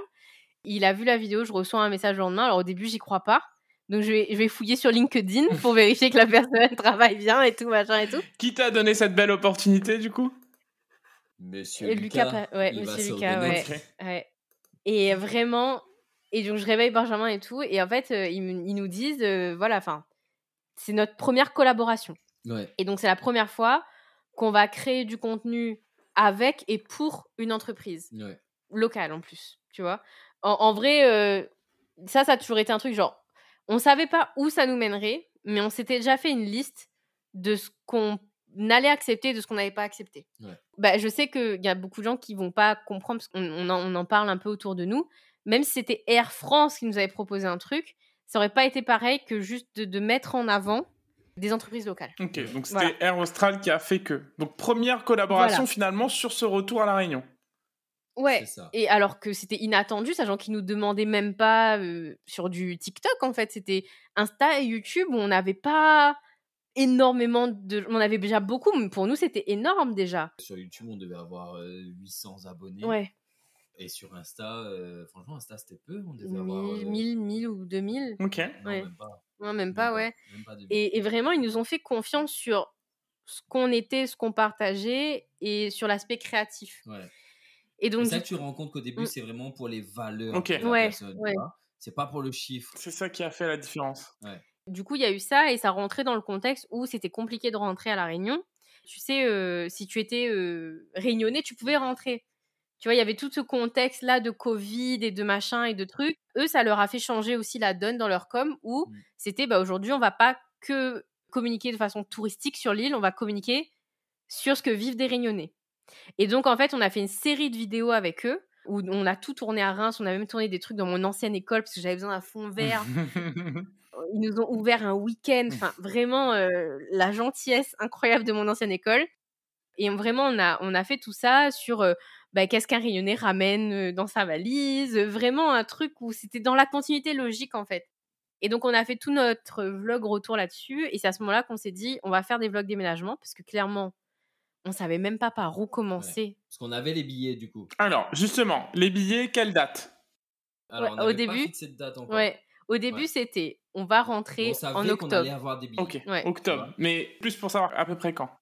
Alors, octobre à la base. Ensuite, on s'est dit, ses parents devaient venir en vacances en juillet. Ouais. On appelle ses parents, on leur dit un petit peu qu'on veut rentrer et ils disent, bah non, mais vous inquiétez pas, genre, rentrez avant juillet en fait. Vous inquiétez pas pour nous, si c'est nous qui vous bloquons, euh, enfin, non, rentrez et tout. Donc là, on se dit, ok. Et donc là, on voit et on se dit, bah ok, bah on part en mai alors. On est Tu te rends compte, on est passé de octobre à juillet. Ah, mais. à mai, au final, à mai. Ok. sachant que on a commencé les démarches. C'était tard, hein Ouais, c'était. ouais, on était déjà mi-janvier. Ouais. Comment vous êtes préparé Alors, bah, j'avais mon petit tonton qui voulait rentrer aussi. On s'est appelé le, le même jour et on s'est dit, La même on, chose, en- ouais. on commence à avoir marre là, on a envie de rentrer. Et on s'était, on s'est dit ça en même temps. Donc c'était le 1er janvier. Lui, il a fait ses démarches un peu plus vite, tu vois. Bah, on a pris un peu plus de temps. On s'est renseigné un petit peu sur euh, les conteneurs, Faire les sur, devis. euh, comment rentrer, faire les devis. En fait, euh, au début, c'était est-ce qu'on vend tous nos meubles Ouais. Est-ce qu'on garde euh, Sachant que j'avais la voiture, est-ce qu'on vend la voiture Est-ce qu'on rachète une autre à La Réunion Sachant que les voitures sont plus chères à La Réunion. Vous avez fait quoi au final? Bah, on a ramené, bah, au final, on a pris un, Un un conteneur. conteneur. Et euh, pour le coup, heureusement que nos parents Nous ont aussi aidés, ouais. nous ont aidés parce que bah, les gars, c'est pas donné non plus. quoi. Mm. Qu'on a pris, il faut compter une fourchette de 5000 euros. Ouais. Sachant qu'on a vendu les gros, gros, gros, gros meubles On a vendu et donné à des camarades des Ouais. trucs aussi. aussi. Et Oui, parce euh, qu'on a- des fois, on a le cœur, nous, des fois, on a la flemme de vendre. on, on- a bon cœur et on dit, t'es gars, ben non, ben prends, gars. en fait, tout ce qu'on nous besoin a. frigo, prends, Ouais, en fait, non, mais c'est pas ça. En fait, tout ce qu'on nous a donné quand on était en galère dans notre premier appartement, on n'avait Ouais. pas un sou. Toutes ces choses-là, donc le frigo, Ouais. bah, on l'a donné aussi après, en fait. Bon, tout est cuisine. Voilà, façon, tout ce qui est cuisine, on a tout donné. Ustensiles, micro-ondes. Ouais, on a mis euh, tout ce qui était euh, épices, pâtes et tout qui nous restait à la fin. On a tout mis devant les bâtiments étudiants. On a mis en bas d'un sac avec un petit mot Magnifique. servez-vous. Mais par contre, certains meubles, du coup, on les a vendus qui étaient en bon état. En fait, on a fait le point sur tout ce qu'on voulait ramener, pas ramener. Euh, on regardait un peu sur le bon coin, les prix à la réunion, tu vois, d'une machine à laver, d'un truc comme ça. Donc on se dit, bon, ok, machine à laver, la vente, c'est chante, on va la ramener. On va ramener euh, ben, la, télé, la Donc voiture. la préparation, si je résume, première étape, déménagement. C'était ça le- la première étape de votre réflexion, c'est déménagement container. Ah ouais, Ok. pour nous, c'était combien de temps ça va nous prendre, comment est-ce qu'on va payer, comment est-ce qu'on se le divise dans nos parents qui a les moyens de nous aider ou pas? Enfin Mm. voilà, là-dessus, euh, c'est mis en place une solidarité de la famille. Après, je pense qu'ils voulaient absolument voir euh, leur petite fille. ça a dû Parce que jouer. finalement, il n'y a pas eu de vacances. Le retour en Ah déménagement a été la présentation de Jade à la famille. Ah oui, tout en ça. même temps. Ok. Au début, on pense qu'à ça. On pense qu'à, OK, combien ça va nous coûter Comment on s'organise Et il faut aussi qu'on pose le préavis de l'appartement. Il faut qu'on fasse ceci, il faut qu'on fasse cela. Alors, au début, le devis devait pas être aussi élevé. C'est juste que on s'était renseigné sur est-ce qu'on emmène juste la voiture? Ensuite, on s'est dit, ouais, chaud, parce qu'en plus, il faut que tu la laisses, ils ont les clés, faut que c'est ouvert, donc on peut rien mettre dedans. Même s'il y a des gens qui vont te dire, mettez dedans. euh, voilà, on avait trop peur de ça. Et sur tout ce qui était objet de puériculture, honnêtement, vu les prix à La Réunion, on s'est dit non, c'est pas possible. On va ramener euh, tout ce qu'on peut. Donc on s'est dit autant prendre un conteneur si on doit mettre la voiture dans un conteneur fermé. Et à ce moment-là, vient d'autres questions pour moi. C'est ouais, mais comment on déménage là euh, Sachant qu'on était dans le centre-ville. Il y a plusieurs moyens. Tu peux te faire déposer un conteneur. Tu as tant de temps pour le remplir. Tu crées tes mezzanines à l'intérieur, etc. Et tu le remplis. Et ensuite, une dépanneuse vient, c'est ça, hein, et Ouais. ramène le conteneur. Je ne sais pas s'il passe avant ou après, mais il y a un, un podcast complet sur euh, un conteneur, comment on organise un conteneur dans cette série de Super. podcasts. Et du coup, moi, ça, ça, ça nous angoissait et c'était pas faisable parce qu'on était dans une rue passante en centre-ville en sens unique. Donc, en fait, si on posait un conteneur, la rue était bloquée.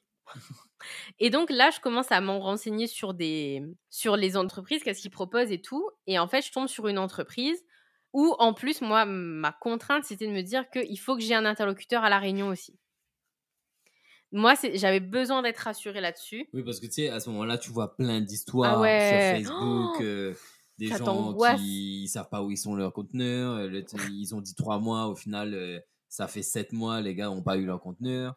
Euh, Il y a eu des vols, des trucs comme ça. Donc là, on se dit, putain, donc on s'embarque là? Et donc, du coup, je cherche et donc je trouve en fait euh, une franchise où il y a un numéro à La Réunion et un numéro international. Donc, je me dis, au moins, je sais que s'il y a le quelconque problème et qu'on est à La Réunion, je sais que je peux débarquer devant le bureau de quelqu'un et aller crier. Vous êtes satisfait euh, de ce qui s'est passé? Ah ouais. C'était chez qui? Chez Demeco. Des mécos, ouais. Ouais, alors en fait, Demeco International, alors oui, ça par contre. Vous allez contacter Demeco de votre ville. Sauf qu'ils vont vous renvoyer vers l'international parce que c'est un envoi à l'international. Ça, ça m'avait fait bizarre au début parce qu'en fait, ils considèrent la Réunion comme l'étranger. On connaît. Et donc, en fait, tu as l'interlocuteur à l'international qui te relie, en fait, à nous, au Demeco qu'il y avait dans notre ville, où les gars viennent avec un camion de déménagement, ils font ton déménagement, ils ramènent à leur plateforme à Reims, même là où il y a tout, ils chargent le conteneur là, t'es présent pour le fermer, et ensuite, il s'en va. Il s'en va, et du coup, à La Réunion, c'est Chung Demeco, et donc, du coup, tu sais que tu as une plateforme à Saint-Denis, une plateforme au port. Bon, après, ils sont pas donnés non plus. Hein. Oui, C'est voilà, c'est les- c'est pour ça qu'on a eu en C'est plus, pas les quoi. moins chers, mais en même temps, ben, on s'est dit, euh, on n'a pas le temps de calculer ceci, cela, là, là, Il franchement. fallait une solution clé en main, quoi. Ouais. Si on peut aller euh, ligne droite là, Bah, sachant euh, que j'aurais pas pu t'aider. Avec la avec petite, bébé, euh, c'était compliqué. Moi, j'étais tout seul. Enfin, j'avais mes camarades là-bas, mais je veux dire, dans, dans le fond, j'étais tout seul parce qu'ils travaillaient. euh, Mm. Moi, je, moi, je travaillais pas.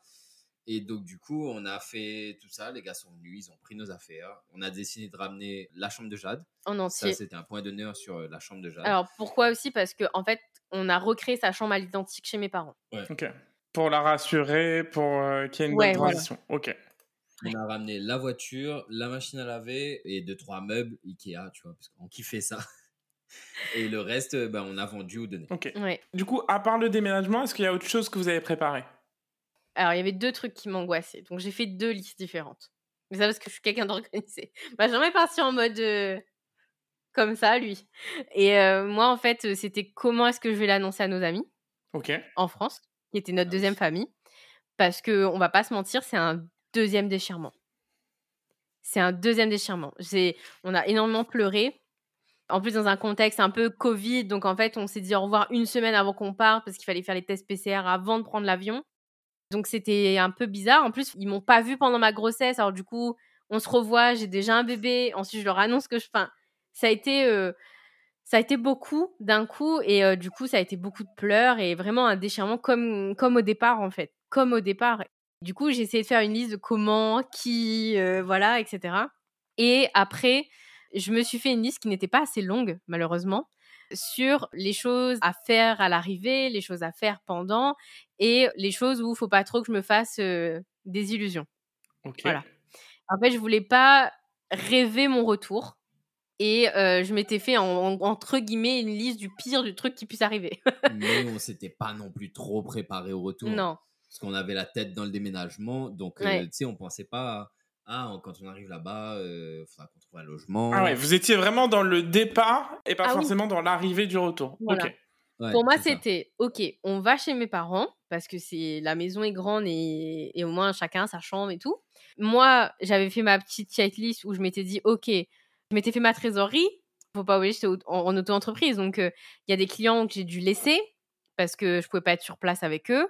J'ai blindé mon emploi du temps pour donner des cours à distance, mais avec les trois heures de décalage, c'était j'étais HS.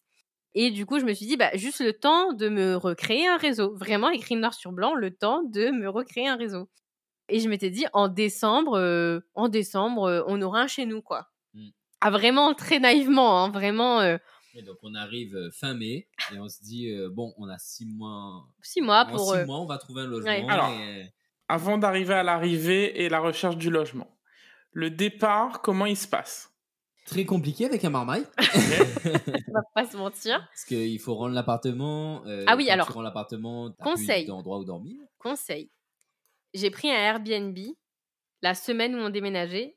J'ai pris un Airbnb sur Reims. Parce que je me suis dit, on peut pas se retrouver sans matelas, sans truc, sans rien. Il faut nettoyer l'appartement aussi. Donc j'ai pris un Airbnb. Donc du coup, pas trop loin de là où on était. Donc voilà, un tout petites affaires. C'était pas. On n'y pense pas, on n'y pense pas, super conseil. Et franchement, donc la valise est déjà prête. Je, j'ai quand même fait une lessive à la laverie avant. Comme ça, tout reste dans la valise qu'on ramenait à la réunion. Pour Jade, pareil. Et ça laissait le temps de faire les petits travaux dans, dans l'appart et tout. Ensuite, on a planifié, avant que la voiture aille dans le conteneur, de partir chez un de ses tontons et tatis qui habitait à côté de l'aéroport. C'était de Roissy. Et donc, du coup, je les ai déposés. On quitte l'appart-hôtel. euh, Là, on a déjà rendu notre appartement. Ok. On quitte l'appart-hôtel. Je les dépose chez mon tonton et ma tati. Et à là, je Paris. suis en larmes. Là, je suis en larmes dans la voiture. Parce que là, elle voit, elle voit pour la dernière fois euh, un Reims Paris. Ouais. Donc, elle quitte Reims. Et en fait, tout le long, j'ai l'impression de voir défiler euh, bah, les huit dernières années, en fait. Et, Et- moi, je repars. Ouais. Donc, je dépose et moi, je repars. Je repars à Reims pour ramener la voiture chez Demeco Mm. pour qu'ils le, le mettent dans le conteneur. Donc, je repars et puis, bah, le pareil, je prends le train et là, moi aussi, je quitte Reims. Donc le container part finalement en même temps que vous. Oui, Euh, qu'à peu près, ouais. Ok. ouais. Allez, euh, quelques jours de. Ah oui, parce qu'un truc qu'il faut savoir, on a failli euh, être dans la mouise, parce qu'en fait, il faut savoir que le container, et c'est vrai qu'heureusement, on a eu un Airbnb, Mm. le container, il peut avoir des retards, que ce soit pour venir charger ou, ou au retour. Et en fait, pourquoi? Parce que s'il y a eu un retard à l'aller, le temps qu'il revienne en France, et ben en fait, c'est décalé ta date. Donc, il faut jongler entre un ou deux jours de plus. Ok.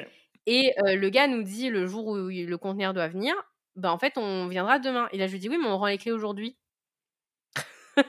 Comment on fait? Ah oui, avec toutes les affaires. Ok, ok, ok. Et donc en fait si tu veux ils ont réussi, ils ont fait venir un camion, nos affaires sont restées dans le camion de déménagement, Dans leur entrepôt. dans leur entrepôt, et le conteneur est arrivé le lendemain pour que lui mette la voiture. Ouais. Et donc heureusement qu'à ce moment-là vraiment euh, on a pu Ouais, trouver cette solution-là et, euh. et ça m'a rassurée en fait. Ok. Donc là voilà, on part, on va chez ta tati et après on prend l'avion. Ok. Donc l'arrivée, on arrive à la Réunion, la famille est là, première rencontre. Ouais, donc ma maman est là. Ma maman aussi. Oui, venue, ouais, voilà, c'est vrai. Bah déjà tout tourne autour de l'enfant, Oui, oui. clairement. Là, là, nous, on était explosés. On aurait bien voulu, tu sais, un verre d'eau, un verre de jus de goyavier, comme ça, tu tu n'existes plus. Ah non, tu n'existes plus. C'est oh, tu sais, ça- tu vois de loin, tu crois que c'est pour toi. Ah non, non. Oh, oh bébé. Mais en fait, il faut savoir qu'à ce moment-là, on filme toutes ces étapes-là. Ouais. Donc on, est, on a la tête dans, il faut dire le maximum de choses pour pouvoir aider le maximum de personnes. Et donc on arrive, sauf que on, on a cette sensation euh, de revenir comme quand on rentre en vacances. Parce que pendant huit ans, on a eu cette habitude-là Mm. de rentrer comme si on était en vacances. Mais en même temps, t'es apaisé. Ouais, donc mais t'as sentiment de ouais, je rentre et, et c'est trop bien et, et je revois tout le monde et il fait beau et c'est magnifique et tu retrouves ton île et tu, tu planifies déjà tout ce que tu veux faire, tout ne ça. vous faites pas avoir, hein, ne vous faites pas avoir, chers amis réunionnais. Alors, justement, qu'est-ce qui vous a le plus surpris au retour? Surpris, moi c'est le la stagnation en fait. La stagnation globale de la Réunion. Mm, mm. Les publicités sont restées les mêmes, les bâtiments sont bon, il y a deux trois à neuf, mais euh, Enfin, là où on est dans nos quartiers, en voilà, tout cas, hein, dans les hauts, hein. bâtiments ont pas bougé depuis 5 ans, depuis, depuis notre dernier passage à la Réunion. les boucles devant la boutique, c'est les mêmes. Ouais. tu vois, vraiment, il y a eu ce truc où, en fait, t'es dans un moment de latence entre, t'as l'impression d'être en vacances, mais là, non, tu repars pas, en fait. Et ce moment de dire, bah, il y a des choses qui n'ont pas bougé non plus, toi, ta vie, elle a avancé. En même temps, t'as aussi ce sentiment que ça n'a pas bougé, mais que tes proches ont vieilli, Ok. vraiment. Donc, ce qui vous a surpris, c'est finalement, ça a moins bougé que ce que vous pensiez, la Réunion, en Ouais. tout cas les environnements, ok. C'est ça. Tu sais, pendant notre évolution là-bas, on le voit pas forcément. Pour nous, on imagine que, ok, bah, ça évolue pareil. euh, Oui, que c'est au même rythme ou quoi, qu'il y a des peut-être trucs pas, qui parce qu'il y a changent, mais. toujours deux ans ou trois et cinq, Mm. euh, cinq ans de décalage entre l'évolution de la Réunion. Mais du coup, c'est le rythme réunionnais qui vous a un peu chamboulé, quoi. Ouais. Ouais. Moi, je, je me rappelle, et c'est bizarre, et c'est bizarre ce que je veux dire, parce que je suis hyper reconnaissante d'être rentrée, tu vois, on, on apprécie beaucoup de choses, mais la première fois dans un supermarché, au thé, j'étais perdue entre les prix, commence à avoir les larmes aux yeux. En fait, j'ai eu tellement l'habitude que là, en fait, je me dis, attends, Là, la dit, là. je me dis, attends, là, en fait, il faut que je me réhabitue à tout. Et j'ai vraiment eu ce moment où je pousse le caddie à Jade dedans. Benjamin me voit faire limite une crise de panique. Il me dit, qu'est-ce qu'il y a? Et là, je lui dis, non, mais en fait, pour moi, le rayon là était là-bas. Mais parce que en France, le rayon là était là-bas. Et, et vraiment, j'ai eu ce choc à un moment donné où je ne préparais pas à ça, en fait. Je m'attendais pas à ça. Et, et ça peut paraître bête, c'est juste, je pense, à ce moment-là, j'ai vraiment réalisé que toutes mes habitudes de, de trajet quotidien, de vie et tout, n'allaient plus jamais être les mêmes. Très clair. Du coup, bon, il y a eu cette phase-là, après on se dit, ok, comment est-ce qu'on fait? Et à ce moment-là, nous, on entame euh, nos démarches administratives hein, pour changer d'adresse, etc. Et franchement, c'est très compliqué. Tu m'as dit ce qui t'a le plus surpris finalement, c'est que ça n'avait pas assez bougé et les habitudes des gens. Donc justement, une difficulté que tu retiens, que vous retenez chacun, quelle est la principale difficulté que vous avez eue au moment de cette arrivée? Donc moi, c'est vraiment cette partie entrepreneuriat où je me rends vite compte comment est-ce que je vais me refaire un réseau, comment est-ce que je fais administrativement parlant. Je suis totalement perdue. J'appelle tout ce que je peux appeler comme structure.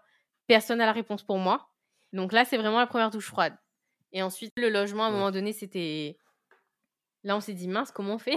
Ouais, parce que là, on commence à regarder un petit peu, tu vois. Moi, je me suis dit, je vais voir si je prends un boulot ou si on développe un peu plus ce côté euh, vidéaste. Mm. Quand on regarde les logements, on se dit, ah ouais, c'est C'est cher. hein. soit c'est cher, soit du coup, ben, on est tous les deux auto-entrepreneurs. Enfin, moi, j'étais pas encore exactement à ce moment-là. Mais On te demande trop de choses, en euh, fait, de il papier. faut trois fois le montant du loyer, ou sinon il faut obligatoirement avoir un CDI. Enfin, on correspondait pas aux, aux critères qu'ils critères, avaient ouais. en fait, euh, que ce soit les agences ou même des particuliers des fois. Euh, on dit la vérité, des fois, ce qui est écrit sous les annonces de logement, on sait très bien que Ah, c'est ouais. pas visé euh, réunionnais, tu vois. Ouais. Enfin, Il y a je sais des pas si tu vas garder ça au montage, mais, euh, voilà. Ben, je, je t'écoute, c'est exactement pour ça que je fais ce podcast. ouais. Donc, quand tu vois que c'est écrit prime de vie chère euh, acceptée, tu Ou sais préf- que non, ben, préféré. c'est pas pour toi. Enfin, préféré, quoi. Ouais. Des trucs comme ça, où en fait, euh, des fois, tu tombes sur des groupes Facebook sur lesquels t'es pas forcément accepté euh, au niveau du logement. Après, nous, tu vois, on, on s'en fiche un peu de tout ça, de tout Mais ce tu le notes. là tu vois. Mais, je le note, ouais, parce que ça fait mal. Je le note parce que, ouais, ben, c'est pas normal. C'est pas gars. normal. Ok, on n'a rien contre qui que ce soit. Ouais. Mais euh, il y a des choses qui, qui se font pas, tu vois. Ah ouais, ouais. Il y a des choses qui se font pas, tu sens que tu galères et tout. Et en fait, euh, bah, on a galéré 200. Donc si je m'arrête là, sans viser qui que ce soit, vous êtes en train de me dire Mm. que pour un retour au logement sur votre propre île, vous avez quand même senti à certains moments une certaine discrimination. Ah oui, Ouais. oui, oui. Après, ça Quand- vient du fait aussi qu'on a, on a jamais galéré à trouver un logement en métropole, tu vois. Non. Et c'était aux alentours de 500, 600 euros un Mm. appartement de 40, 50 mètres carrés. Euh, la vie était moins chère aussi. Mais en fait, quand tu fais le compte avec le prix du loyer, prix de la vie, Voilà, donc faut calculer tout ça en fait. Hein. Et donc on se dit, bah mince, là je m'en sortirai pas. Donc moi je commence à essayer de me dire comment je vais faire pour trouver des clients. Et Benjamin commence à se dire, bah, je vais commencer à regarder les offres d'emploi. Mais quand tu regardes l'offre d'emploi et que tu vois que le salaire va jamais suivre en fait, et qu'on te demande trois fois le montant du salaire, tu te dis, mais, mais quel métier faut faire? Clairement, tu vois, et tu te dis, mais c'est fou quand même. C'était euh, très complexe, quoi. Partie logement plus compliqué que ce que vous imaginiez au départ, finalement. Ah oui. Ah oui, parce que nous, on s'était vraiment arrêté à, bon, bah, c'est comme euh, en France, soit on passe par une agence immobilière, soit on va passer par le Bon Coin, vite fait, parce que nous, voilà, on a déjà eu euh, bah, ces moments-là où on n'avait pas tous les deux un CDI, euh, où il y a des propriétaires qui te disaient OK, enfin, tu vois, tu mets un garant, enfin, on n'a jamais ressenti ça, il y a toujours eu une facilité, quoi. Et là, en fait, ouais, ça a été complexe. C'est-à-dire qu'il n'y a aucune annonce qui correspondait. Et quand tu vois que à la Saline Léo, un T2, c'est monté à 1400 euros le loyer, c'est affolant. Ok. Donc, grosse difficulté sur le logement. Comment ça s'est terminé? Ben, Ça s'est terminé par un, abandon de recherche. ok. On s'est dit, bah, écoute, on va vivre chez Bapou et Mamie jusqu'à ce qu'un jour, on, ne sait, on ne sait jamais, il y a un appartement qui se libère et et un gentil propriétaire qui, qui nous accepte. Qui accepterait. Mm. Donc vous faites le choix de rester dans la famille d'Alexandra? Ouais. Ok. Mes parents nous disent aussi profitez de ce moment-là où vous ne payez pas de loyer. On a quand même tenu à payer nos courses personnelles mm-hmm. pour nous, pour Jade, euh, participer aux dépenses de la famille et tout. Donc eux, c'était un avantage aussi. Mais euh, derrière, ça nous a permis de mettre des sous de côté, d'investir du matériel, euh, d'aller à droite, à gauche. voilà, on a eu malgré tout, et on en parle aussi avec des gens qui sont rentrés, qui étaient dans la même situation que nous, qui sont restés chez leurs parents un an, deux ans, c'était de profiter de ce moment-là pour mettre de l'argent de côté, mettre de l'argent de côté, mettre de l'argent de côté. Quitte à être là-dedans, autant le prendre du bon côté et pas se dire que c'est une galère, euh, tout le monde dans le même bateau. Ok. Profiter des grands-parents pour regarder Jade aussi, j'imagine. Euh, voilà. Tirer le meilleur de cette expérience. Après, ah je ne te cache pas que c'est pas facile tous les jours. Hein. Euh, on vit déjà à 3 avec Jade. Là, tu vis à, 5. Donc, les rythmes de chacun. Des trucs qui sont un peu différents. Il euh, faut que tu t'adaptes aussi aux autres. Mmh. Et accepter aussi que les autres ne vont pas s'adapter à toi. Et en fait, je disais, et du coup, la famille, de toute façon, eux, ils ont juste une seule hâte, c'est de te voir, de te voir, de te voir, de te voir, comme si tu allais repartir. Parce que eux aussi, ils ont cette habitude-là, que tu viennes, et que tu repartes. Donc du coup, pendant les six premiers mois, on a enchaîné les repas de famille, les machins, mais exactement comme si, euh, comme si on allait repartir demain, alors que c'était pas du tout le cas. Au bout d'un moment, ça nous a épuisés et c'est après coup qu'on a fait le bilan en décembre. Qu'est-ce qu'on fait maintenant? C'est quoi le plan? Comment on fait? Et c'est pour ça qu'on a appris, on a changé notre façon de voir les choses. Et donc Benjamin s'est lancé officiellement en auto-entreprise. Mmh. Moi, j'ai réussi à répondre à un appel d'offres où j'ai été prise en décembre sur un projet et donc du coup j'ai réussi à me refaire mes premiers clients. Bravo. Mais pareil, j'y suis allée au culot aussi, j'ai postulé au Grand Raid, enfin vraiment de partout j'ai envoyé des mails et tout et, et j'ai essayé de me battre, tu vois, pour maintenir mon entreprise ouverte malgré des galères administratives. Et toi tu te lances et on se dit ok, donc tous les sous qui rentrent là, on les met de côté, on fait nos courses, toi tu achètes du matériel, et voilà. Donc ça charbonne, vous croyez en vous parce que euh, pour avancer, quoi, pour créer votre clientèle, montrer aussi que vous, ça, ça bouge. Alors si on a parlé des difficultés, quelles sont les bonnes surprises? Qu'est-ce qu'on gagne en rentrant à la Réunion? Qu'est-ce qui est le mieux? Moi, j'irais le cadre de vie. Le mmh. cadre de vie, de pouvoir choisir facilement entre la mer, la ville, la montagne. Tu vois? De, de réapprécier la beauté Aujourd'hui, je suis citadin euh, demain je suis zen dans la forêt ou euh, les pieds écartés euh, sur la plage, tu vois? Et on n'a pas besoin de faire 5 heures de route pour voir quelque chose. Donc il y a ça, le paysage, on va dire, et le fait de se ressourcer aussi mmh. avec des gens qu'on aime. Toi, tu as cette perspective-là. Mmh. Moi, je, le côté positif, c'est que, par exemple, j'ai pu... là, je travaille en freelance pour certaines entreprises où il y a peu de réunionnais dedans. Et j'ai une fierté de me dire, j'ai me fait mon petit bout de chemin, en fait. Tu vois, j'ai bataillé. J'ai bataillé, je suis fière de ça. Et je suis fière de, sur certaines choses, d'avoir des petites victoires. Tu vois, d'avoir des petites victoires et de rencontrer des gens qui m'ont fait beaucoup me questionner. Donc, en fait, si tu veux, moi, si j'en retire quelque chose de positif de ce retour-là, c'est que je me suis posé mille questions. D'où on vient? C'est quoi notre histoire? C'est quoi l'histoire de la Réunion? Qu'est-ce que je peux faire? Qu'est-ce que je peux faire au quotidien pour améliorer des trucs? Quel message j'ai envie de faire passer, que ce soit au travers de mon travail ou au travers de la Gazon Family? Qu'est-ce que j'ai envie de transmettre à Jade? Et après, elle, elle vit sa meilleure vie à La Réunion, hein.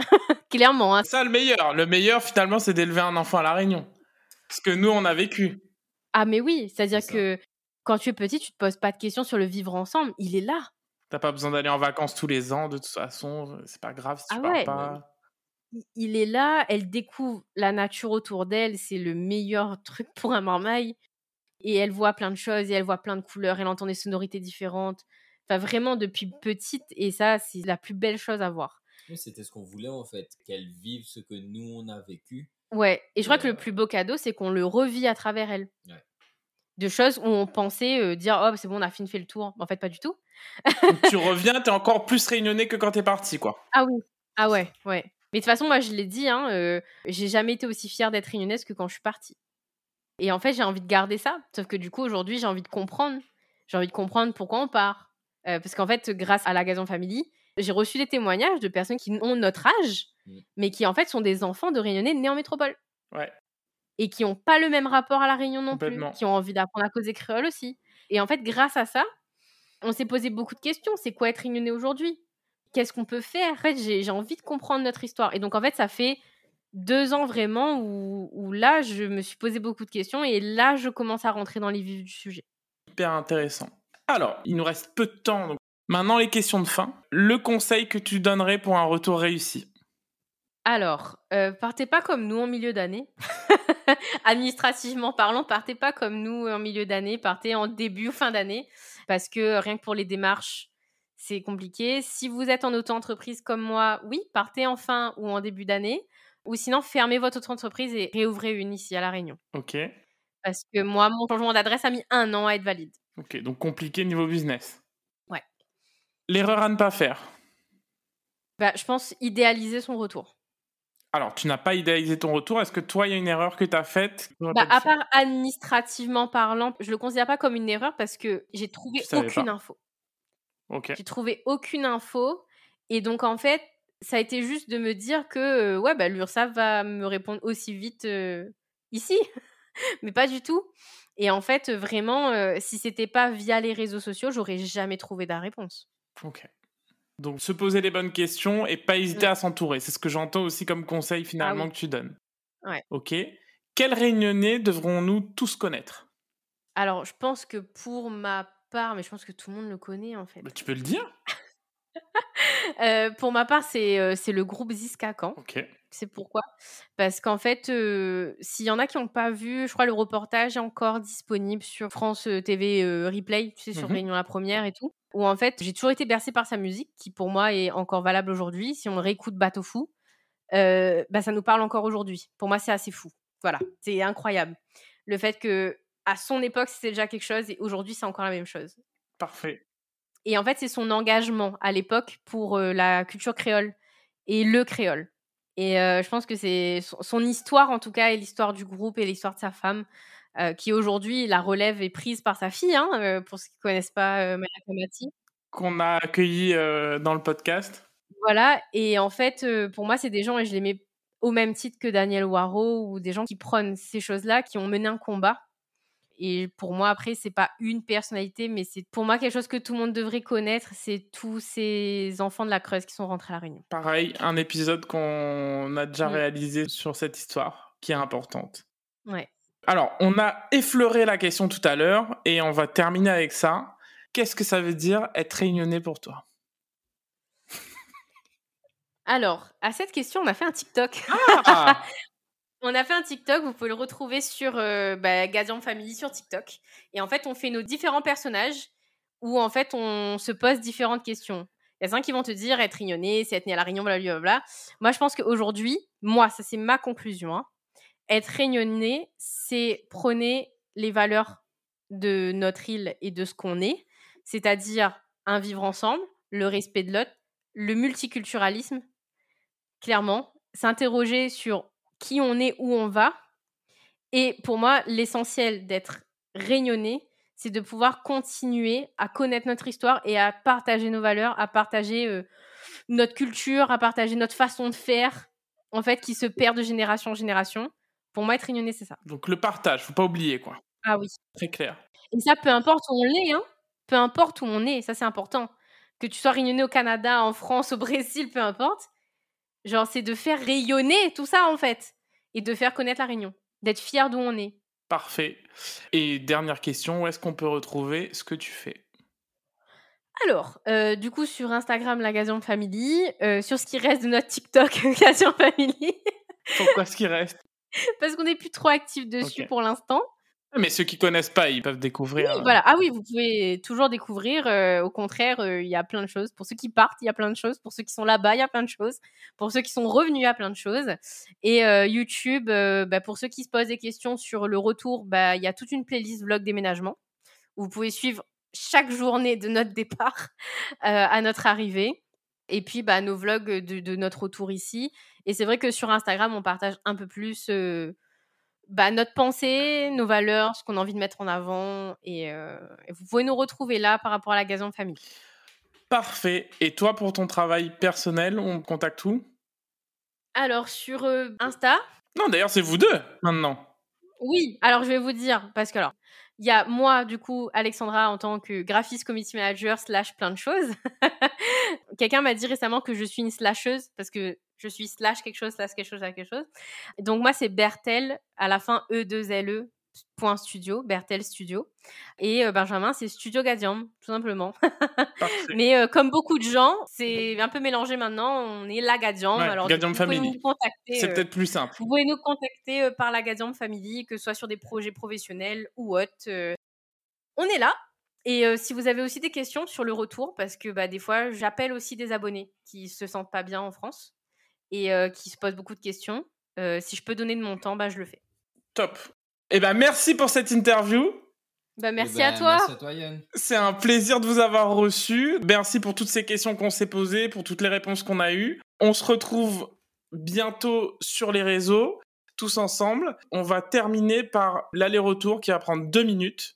Le l'aller-retour, c'est une question, un mot en réponse. Ok. Un mot pour décrire le départ de la Réunion. Euh, aventure. Challenge. Un mot pour décrire le retour à la Réunion. Challenge. Ressources. Combien ça coûte un retour à la Réunion? Cher. Cher. Très cher. Une fourchette, selon vous? Allez, je pense entre. On a vu les, les, les- le Roro, comme ils appellent ça, Ouais. avec la voiture, à partir de 1500, je crois. Et euh, nous, quand on avait fait, hein, mais ça a dû augmenter depuis avec tout ce qui se passe dans le monde aujourd'hui. Euh, Je dirais entre 1500 et, 5 et 6000 euros. Le plus important au retour à la Réunion? Famille. Ouais, famille. Que ce soit nous, de notre côté, notre petite famille qu'on se crée Ouais. ici. Et retrouver la famille. Ce qui vous manque le plus de l'Hexagone Vas-y, je te laisse, tu sais très bien c'est quoi ta réponse. Les livraisons rapides. Et- Je vais pas citer la marque, mais de toute façon, il n'y en a qu'une seule, tu vois. Euh, moi, ce qui me manque le plus, c'est mes amis. Un plat de l'Hexagone Et tout ce qui est fromage. Ah ouais. Fromage. Le prix du fromage. Le fromage. Ouais, j'aurais dit la même chose aussi. Un plat de la Réunion Alors, carré poulet, mais sans tomate, avec le sang. C'est précis. Et moi, ça fait cliché, mais rougail saucisse avec safran et tomates et de l'ail. La base. Un mot pour décrire votre expérience dans l'Hexagone? Formatrice. Ouais, j'allais dire maturité, moi. Et un mot pour la fin? Merci, Yann. Oh. Ouais, merci. Merci à vous. De nous Merci, avoir Blé- fait ouais. euh, ressortir tous ces souvenirs et- Ouais. et, tous ces trucs. là. Avec plaisir, avec plaisir. Merci d'avoir écouté l'épisode jusqu'ici. On espère qu'il vous aura inspiré et que vous avez appris beaucoup de choses.